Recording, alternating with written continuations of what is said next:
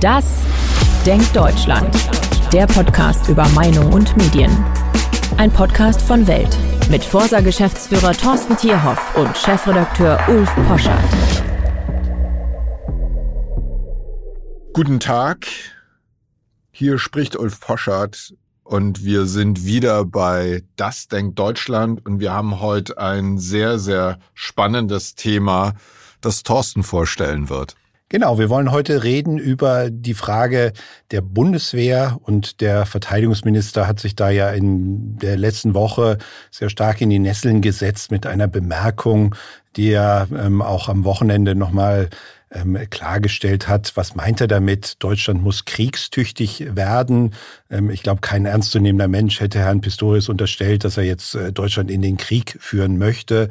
Ich glaube, er hat es deutlich gemacht, äh, dass es darum geht, dass die Verteidigungs- und Wehrfähigkeit von Deutschland seines Erachtens nicht eben gegeben ist und dass die Bundeswehr in den Zustand kommen muss, ähm, Deutschland auch im Falle eines Angriffs, wir hoffen alle, dass das nicht der Fall sein wird, äh, verteidigen zu können. Ja, ich bin Pistorius sehr dankbar, wie so oft. Das ist ein Freund klarer Worte und natürlich hat er 100 Prozent recht. Ja.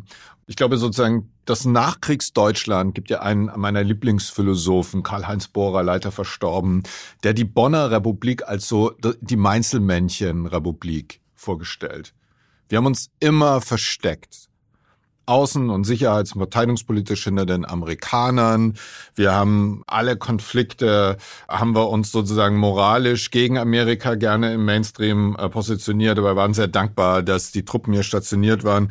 Und mit der Wiedervereinigung hätte eigentlich auch so ein Souveränitätsverständnis entstehen müssen, auch verteidigungs- und sicherheitspolitisch. Donald Trump hat vollkommen zu Recht immer gesagt, wo sind eure zwei Prozent?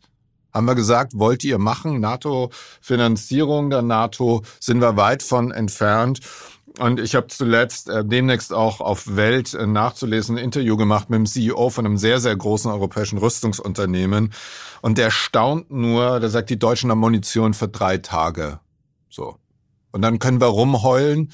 Dann bin ich mir sicher, dass die ganzen Moralkrieger dann mit ihren Sachbüchern auf die Eindringenden, wer auch immer es sein mag, Russen, Iraner, wer auch immer, einschlagen werden. Aber natürlich hat Pistorius recht. Und ich finde die Zahlen ganz interessant eigentlich, die ihr da zusammengetragen habt. Genau, vielleicht nochmal einsteigend. Ähm, Im Vorfeld des Podcasts äh, bin ich natürlich äh, mal wieder in unser Archiv gestiegen, habe auch etwas äh, länger zurückgegraben. Diese Stimmung, die gerade nach dem Ende ähm, des Kalten Krieges, nach dem Mauerfall in Deutschland entstanden war, war ja, was brauchen wir eigentlich noch so eine große Armee? Brauchen wir überhaupt noch eine Armee? Und noch 2012, 2013 habe ich eine Umfrage gefunden, die wir damals für den Deutschen Beamtenbund Bund durchgeführt haben, da war über die Hälfte der Meinung, wir haben zu viele Soldaten in Deutschland und die Größe, die Truppenstärke der Bundeswehr muss eigentlich drastisch reduziert werden, weil es einfach nur ein Kostentreiber ist, aber kein Sinn in einer aufgestellten Bundeswehr äh, gesehen wurde. So, und jetzt haben wir aktuelle Fragen. Wie immer, liebe Zuhörerinnen und Zuhörer, Sie finden unsere Grafiken auf Instagram bei Welt. Und wenn Sie Fragen haben oder Anmerkungen oder Hinweise, schicken Sie uns eine Mail ddd.welt.de. Ja, die Frage ähm, ZDF Politbarometer, ist die Bundeswehr gar gut aufgestellt? Um es mal ganz salopp zu beantworten, nein. Äh, wenn es im Fall einer militärischen Auseinandersetzung um die Verteidigung Deutschlands geht, ist die Bundeswehr als Teil der NATO gut aufgestellt. 81 Prozent sagen nein und nur 14 Prozent sagen ja. Das ist ein sehr klares Ergebnis. Das ist ein sehr klares Ergebnis, wobei man natürlich dazu sagen muss, die Menschen sind ja keine Militärexperten. Also die können ja nicht wirklich beurteilen, wie gut ist die Bundeswehr tatsächlich aufgestellt. Also keiner hat da ja ernsthaft Einblick in die Waffenarsenale. Aber das Bild, was vermittelt wird von der Bundeswehr in der Öffentlichkeit, ist eindeutig und der Verteidigungsminister hat das ja zum Ausdruck gebracht. Wir sind nicht gut aufgestellt und so spiegeln und reflektieren das dann eben auch die Menschen, dass sie sagen, wenn schon der Verteidigungsminister sagt, wenn die Alliierten sagen, ähm, die Bundeswehr ist eigentlich nicht gut genug aufgestellt, dann kann das definitiv nicht der Fall sein. Also wir haben zumindest in unserer Wahrnehmung des Militärs ein ernsthaftes Problem. Und ein Punkt für Pistorius. Er formuliert etwas, was anscheinend oder scheinbar, ich weiß immer nicht, welches Wort richtig ist, äh, etwas abbildet. Ich kann nur sagen, wir haben in den vergangenen Jahren und Jahrzehnten immer wieder auf die Shortcomings der Bundeswehr hingewiesen. Hubschrauber, die nicht fliegen, U-Boote, die nicht tauchen, Autos, die nicht fahren können. Und ich glaube, wann immer man von der Bundeswehr man gehört hatte, war eigentlich das die Beschreibung des Defizitären. Und wir haben ja auch sehr viele Gäste aus der Bundeswehr bei uns in der Redaktion.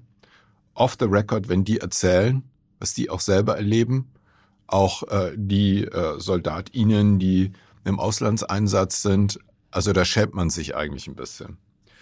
Ja, wie, wie ändert man das? Natürlich Erhöhung der Verteidigungsausgaben. Da gab es nach dem Überfall auf die Ukraine Befragungen im vergangenen Jahr. Da waren 78 Prozent der Leute dafür und nur 17 Prozent dagegen. Ja, das ist eine Diskussion, die relativ schnell aufgekommen ist nach diesem unglaublichen Überfall Russlands auf die Ukraine, mit dem ja wenige einige Jahre zuvor gerechnet hätten, dass sowas überhaupt äh, mitten in Europa passieren kann, kam ja schnell die Forderung auf, die Verteidigungsausgaben zu erhöhen. Und fast 80 Prozent, also vier von fünf Deutschen, waren sofort der Meinung auch, ja, es ist richtig, das muss passieren. Und es kommt noch hinzu, 92 Prozent haben uns damals im Mai 22 ähm, gesagt, es ist auch wichtig, dass die Bundeswehr Deutschland verteidigen kann. Ähm, also dieses, was du gerade erwähnt hast, dass man sich so ein bisschen da hinter den Amerikanern versteckt hat und gesagt hat, naja, im Zweifelsfall werden die uns schon beschützen. Wir müssen uns vielleicht gar nicht selbst verteidigen können. Ähm, ich glaube, da hat deutlich ein Gesinnungswandel in der Bevölkerung stattgefunden. Ich, ich würde es mal sagen, es war eine Rückrufaktion der Realität, es war ein Wake-up-Call.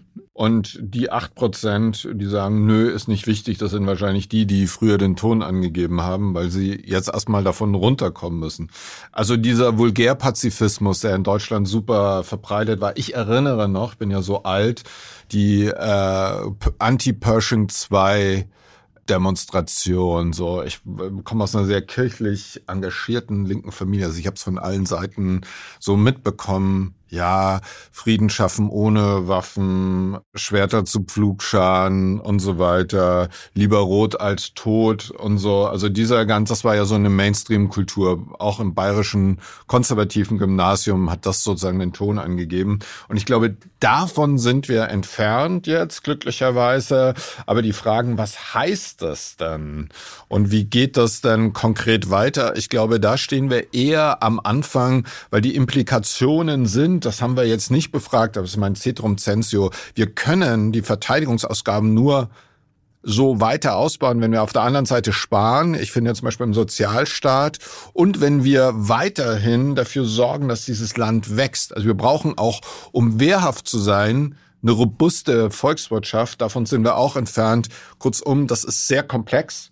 Und ihr habt ja auch äh, klugerweise gefragt, Sondervermögen, wird das ausreichen für ja, die das, Bundeswehr? das, das war ja so einer von den, äh, ich weiß gar nicht, ob es zum Wumms, Doppelwumms, Trippelwumms dazugehört hat. Hyperwumms. Ähm, dass man dann gesagt hat, sich eines Taschenspielertricks irgendwie bedient hat, wie kann man sozusagen die Bundeswehr besser ausstatten, ohne das Haushaltsdefizit formell über die Defizitgrenze hinüberzubringen. Dann hat man gesagt, man möchte ein 100 Milliarden Sondervermögen auftun und und damit die Bundeswehr ausrüsten.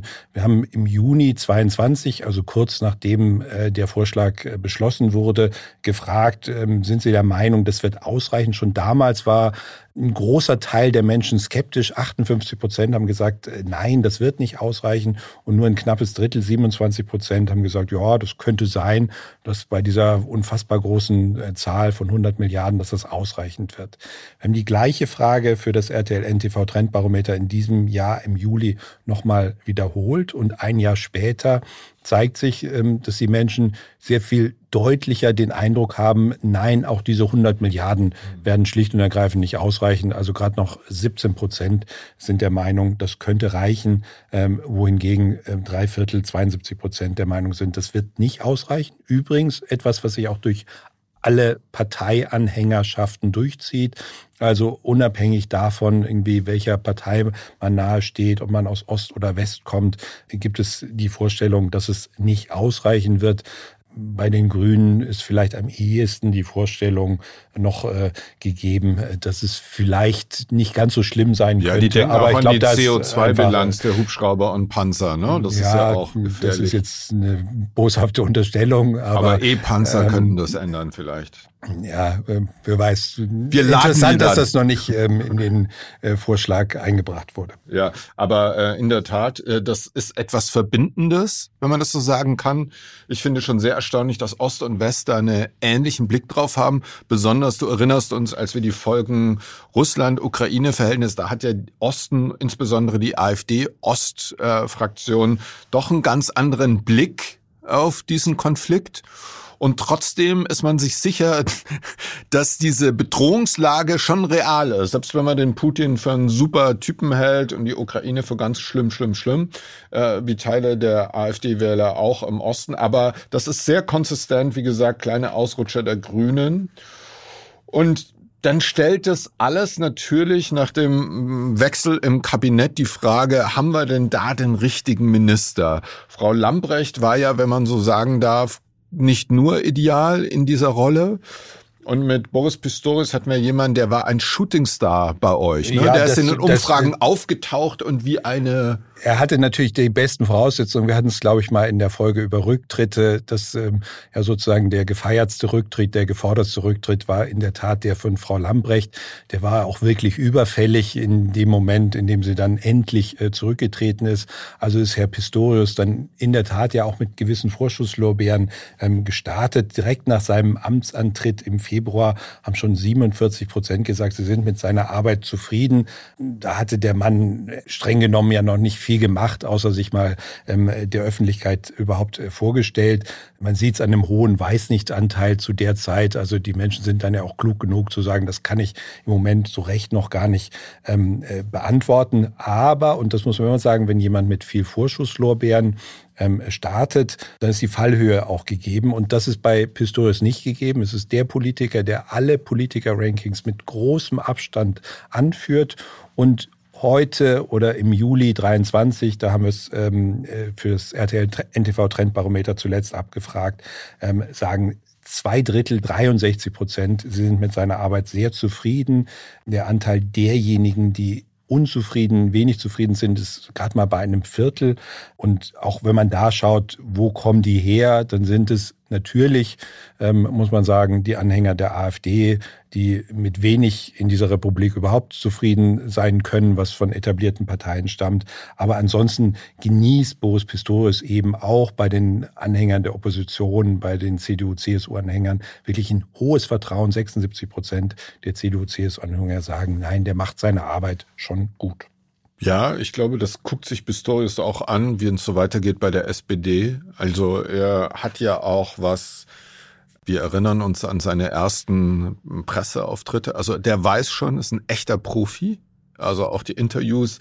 Ich kenne ihn noch aus Tagen in Niedersachsen auch als Minister und im Hintergrund als ein unglaublich präzise argumentierender aber auch schonungslos äh, auf sich und seinen Laden guckender Politiker. Also ich glaube, der ist äh, noch nicht zu Ende erzählt. Und ich bin wirklich beeindruckt, wie er diese Spur im Augenblick im schwersten Terrain, würde man beim Skifahren sagen, so hinlegt.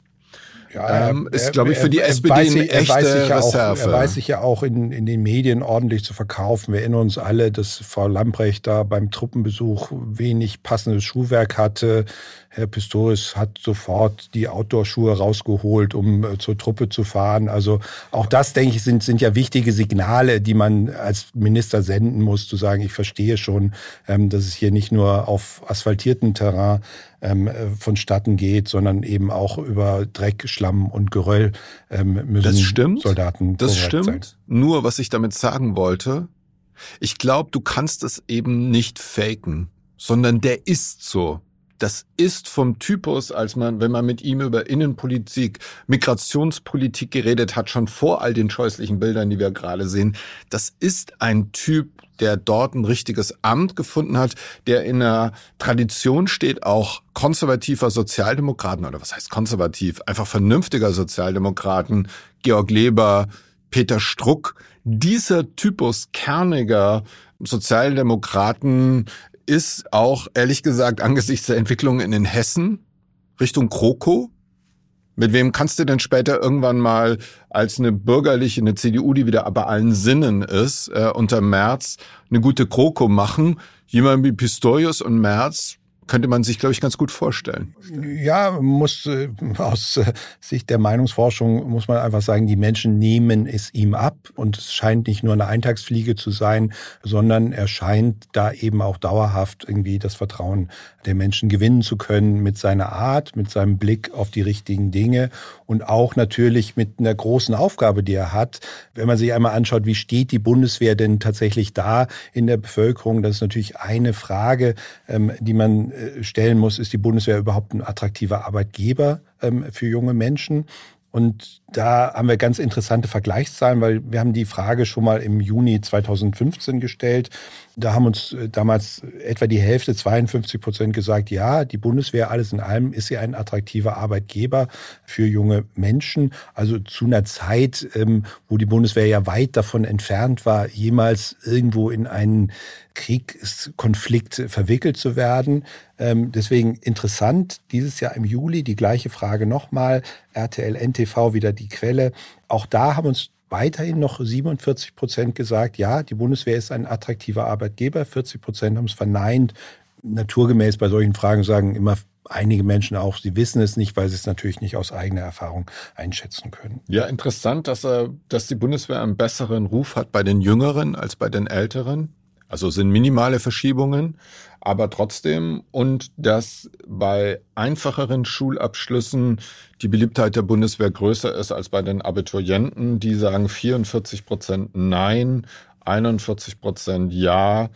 Aber es ist an sich alles, sagen wir mal, in einem ausgewogenen Korridor. Kann man das es sagen? ist in einem ausgewogenen Korridor und dass die Intellektuellen eher den Füllfederhalter als ihre Waffe verstehen, als äh, diejenigen. Hältst du Leute mit Abi für intellektuell? Das äh, wollte ich jetzt äh, nicht unbedingt unterstellen, aber das, äh, glaube ich, ist eine Analogie, die man äh, bedienen kann. Ich glaube, das ist normal und das ist auch nicht kein neues Phänomen, dass Menschen mit einfachen Schulabschlüssen natürlich auch im Militär eher ähm, die Chance sehen, vielleicht auch äh, eine Karriere zu machen.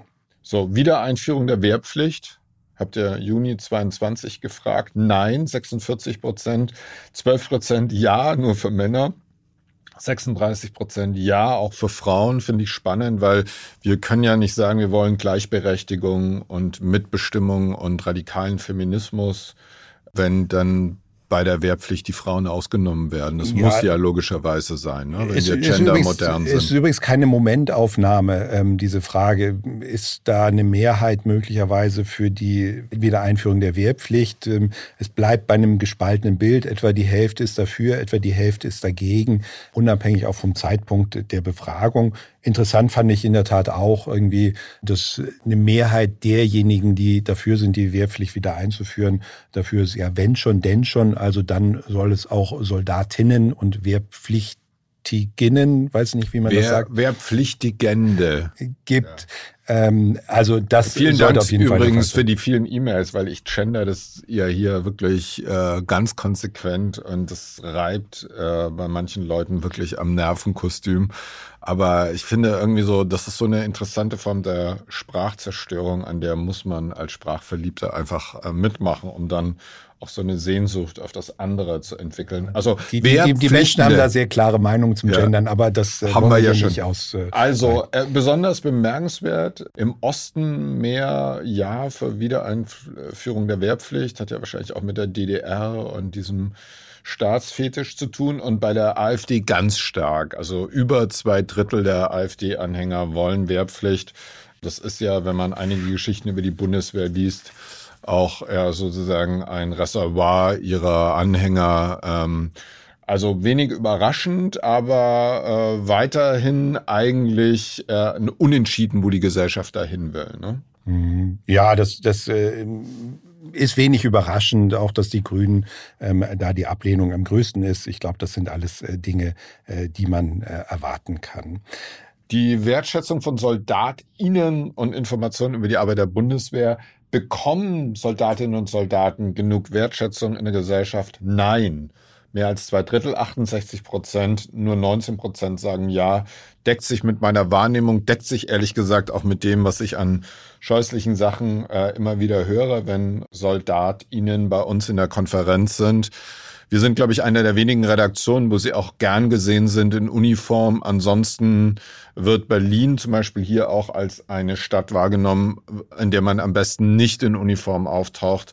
Und das finde ich eigentlich erbärmlich, wenn man weiß, dass das äh, Bürger in Uniform sind und macht auch so deutlich, dass insbesondere auf der Straße diese Umfragen, wie wir sie gerade referiert haben, scheinbar nicht so richtig angekommen sind, weil sonst hätten viele Bundeswehrangehörige nicht die Erfahrung gemacht, dass es entweder zu Pöbeleien und oder auch ungewollt ist, in andere Redaktionen zu gehen mit Uniform oder zu NGOs zu gehen, wo das nicht gewünscht ist. Bei den Schulen haben wir das ja auch. Wir erinnern uns noch an die an die möchte gern intellektuellen Konferenz Republika, wo man das auch nicht erlaubt hat. Und da war es der wunderbare Marcel Bonert, der ähm, dann so eine Aktion gemacht hat vor den Toren der Republika. Also da müssen ein paar gesellschaftliche Teile, besonders im Elfenbeinturm, noch aufwachen. Ja gut, aber das äh, zeigt natürlich auch ein bisschen dieses doch etwas schizophrene, dieser etwas schizophrene Umgang, äh, den man in Deutschland hat mit den Staatsbürgern in Uniform, wie es ja so schön heißt, und gleichzeitig aber doch der völligen Abstinenz äh, von ähm, Soldaten im Straßenbild. Also wenn man das mal mit anderen Ländern vergleicht, das ist ja durchaus üblich, irgendwie, dass auch ähm, Militär im Straßenbild auftaucht, ohne dass man sich gleich bedroht fühlt. Wenn man in Deutschland Soldaten sieht, also mir geht geht's immer so, ähm, ich, ich kriege immer etwas Angst, ähm, es sei denn, es ist äh, vor dem Schloss Bellevue, wo das Musikchor äh, für den Bundespräsidenten zum Staatsbesuch ähm, auftaucht, ähm, dann hat man eher den Eindruck, ja, die können mit der Posaune oder mit der Tuba ähm, vielleicht umgehen, aber das sind ja nicht wirklich Soldaten, wie man sie aus anderen Ländern kennt. Ja, ich glaube, das ist die, das ist nach wie vor so eine Post 45 Bonner Berliner Republik so, so eine, so ein mental-kulturelles Tabu, dass wir uns in irgendeiner Form auch wehrhaft zeigen müssen und verteidigen. Also das wird einfach verdrängt. Ich finde die Zahlen jetzt alle super an sich, aber trotzdem so richtig angekommen ist es nicht. Nein, und, und ich finde es ganz interessant. Äh, wir befragen ja seit, seit über zehn Jahren für den Beamtenbund äh, einer Bürgerbefragung das Ansehen von Berufsgruppen im öffentlichen Dienst und fragen auch seit 2013 das Ansehen von Soldaten, Soldatinnen in der Gesellschaft ab und haben eigentlich bis 2020 kontinuierlich sinkende Ansehenswerte ähm, messen können immer noch ein relativ hohes Ansehen. Etwa 60 Prozent irgendwie in der Bevölkerung sagen, Soldaten, Soldatinnen sind angesehen im persönlichen Ansehen. Aber der Wert sank eben, was sicherlich auch mit vielen Skandalen bei der Bundeswehr zu tun hatte. Und wir sehen dann einen Wendepunkt 2020, ähm, also im Grunde genommen mit Corona, mit dem Aufstreben von verschiedenen Krisen ähm, in der, in der Weltpolitik hat das Ansehen wieder stark zugenommen und erreicht jetzt wieder fast den Wert, ähm, den es 2013 äh, hatte, bei etwa 60 Prozentpunkten. Das ist schön. Eine Zahl, die ich dann doch, um meine Pointen äh, abrunden zu können, äh, gegen Ende dieses Podcasts, wo ich sehr schmunzeln musste, Beteiligung der Bundeswehr an gemeinsamen Auslandseinsätzen mit anderen Staaten. Und dann kommt die Frage für die Mainzelmännchen Deutschen, an welchen Arten von Auslandseinsätzen sollte sich die Bundeswehr grundsätzlich beteiligen? 73 Prozent bei humanitären Krisen, also als eine bewaffnete Heilsarmee, an Blauhelm-Missionen zur Friedenssicherung, auch 72, aber Kampfeinsätze, um Konflikte militärisch zu beenden, da sind es dann nur noch 16 Prozent.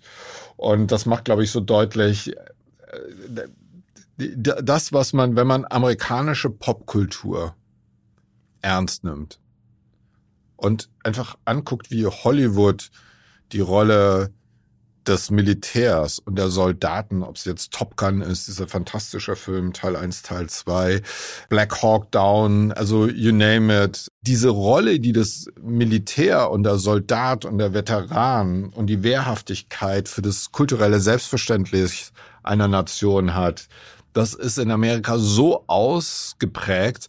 Und da haben wir natürlich nichts, das ist eine Leerstelle. Da haben wir praktisch nur die historische Schande der Wehrmacht und, und wir haben dann so sehr, sehr gute Filme wie den Oscar-Preisträger über Im Westen nichts Neues, aber der, der, der Topos, dass eine Armee einer Demokratie mit all den Fehlern, die es dort auch gibt, äh, wenn man an Apocalypse Now und so weiter denkt, an all das Gräuel und all die Verfehlungen, aber dass es etwas damit zu tun hat, dass wir in einer Welt voller Konflikte und Interessenkonflikte leben, ich glaube, das ist noch nicht so richtig an uns rangekommen. Und ich glaube, da verstecken wir uns weiterhin mental so ein bisschen äh, vor den Herausforderungen. Ja, und vielleicht, wenn man diese eine Frage, ähm, die ich äh, rausgesucht habe aus dem letzten Jahr für RTL, ähm, wären Sie bereit, Deutschland bei einem Angriff auch selbst mit Waffen äh, zu verteidigen, äh, mal ans Ende stellt? Dann haben uns äh, da im Mai 22 43 ähm, Prozent gesagt, ja, auf jeden Fall oder wahrscheinlich. Das könnte man ja als ein wehrhaftes Volk wahrnehmen.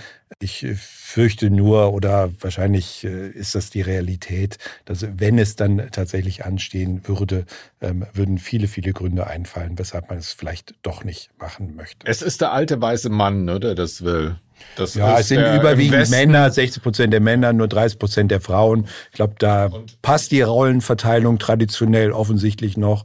Ähm, und es sind insbesondere die 50 bis 64-Jährigen, ähm, die sagen, ja, sie wir Gen wären X auch selbst äh, äh, wehrhaft. Ich weiß gar nicht, ob man mit über 50 noch so einen äh, Kalaschnikow tragen kann. Absolut. Ähm, aber das sind die alten weißen Männer, die das ja. Land verteidigen. Ja, und äh, Gnade uns Gott, wenn wir auf die auf die Kinder angewiesen sind, die postgendernde ähm, vegane ähm, Lauchkinder, die dann sagen, ja, nee, mache ich lieber nicht. Ähm, nein, aber das ist jetzt gemein. Das äh, würde ja, in zur Ehrenrettung muss man sagen, auch 41 Prozent der 18- bis 29-Jährigen haben das zumindest vor, Deutschland im Falle eines Angriffs zu verteidigen. Gut. Ja, ähm, wir sind natürlich keine Kriegstreiber. Nicht, dass sich jetzt unsere Zuhörerinnen und Zuhörer irgendwelche Sorgen machen. Wir glauben ja an äh, friedliche Lösungen aber wir erleben auch eine Welt, in der die Wehrhaftigkeit in diesem Systemwettkampf, den wir haben, ausgetestet wird. Wenn ich vielleicht zum Ende des Podcasts da nochmal den Bogen machen darf. Wir haben das mit dem Ukraine-Krieg, der uns sehr überrascht hat, obwohl es immer wieder Hinweise gab, äh, Annexion der Krim, dass das so kommen wird. Putin will sehen, wie tough ist der Westen. Wie weit kann ich gehen? Putin, der ja auch hier mit sein Okay gegeben hat, hochwahrscheinlich mit den Iranern zusammen zu diesen Aktionen der Hamas. Äh, und jetzt wahrscheinlich, ich glaube, der sitzt so zu Hause und kann sein Glück nicht fassen, wenn er die Bilder aus London sieht mit 300.000 äh, Hamas-Demonstrierenden und überall in der Welt, in den Elite-Universitäten ist diese anti-westliche Furor angekommen. Und ich glaube, deswegen ist die Frage nach der Wehrhaftigkeit nicht nur eine der, des Militärs, sondern lustigerweise sehe ich die Wehrhaftigkeit auch zivilgesellschaftlich gefordert. Wie gehen wir mit den Feinden und mit den Gegnern im eigenen Land um? Wie gehen wir mit den Leuten um, die die Demokratie ablehnen, die äh, ablehnen das Existenzrecht äh, Israels, die ablehnen äh, das Existenzrecht des jüdischen Volks, die ablehnen Religionsfreiheit, die ablehnen die Art und Weise, wie wir diskutieren und in Freiheit leben. Und ich glaube auch hier, und das werden wir in den nächsten Wochen und Monaten erleben, hoffentlich durch Umfragen gedeckt, muss langsam ein Umdenken ansetzen. Am Anfang, dann bin ich auch zum Ende, am Freitagabend haben hier die vermeintlichen Helden postkolonialer Diskurse, ja, wenn man sich die Phänomenologie dieser Leute anguckt, vor dem Haus hier bei Axel Springer gestanden und haben uns mehr oder weniger unverhohlen gedroht oder gezeigt, wie wenig man akzeptiert, was wir hier machen. Und so gesehen steht unser Journalismus schon mal an dieser Frontlinie. Und jetzt muss man mal sehen, wie wir kulturell und mental auch andere Milieus dahin bringen. Das heißt ja nicht in den Konflikt zu gehen, aber sich auch nicht vor dem Konflikt zu scheuen und da bin ich gespannt, ob das in Deutschland jetzt passiert. Ja, und Pistorius, muss man sagen, in seiner klugen Einordnung hat er das klargestellt. Es geht um ein Umdenken in der Gesellschaft. Wir können uns nicht mehr darauf verlassen, in friedlichen Zeiten in Mitteleuropa ähm, zu leben. Ähm, und ich denke, das sieht man auch jetzt schon an den Umfragen und wird man sicherlich auch weiter an den Umfragen ablesen können. Das Umdenken beginnt, auch wenn es im Moment vielleicht noch langsam ist. Aber ich glaube, das Bewusstsein, dass wir hier nicht irgendwie auf der Insel der Glückseligen und fernab von äh, Konflikten sitzen, das wird weiter auch in der Bevölkerung ankommen. Vielen Dank und bitte nicht vergessen, abonnieren, weiterempfehlen, uns Lob und Kritik schreiben. Wir freuen uns. Danke. Das war Ulf Poscher, Zivildienstleistender aus Überzeugung. Vielen Dank auch von meiner Seite.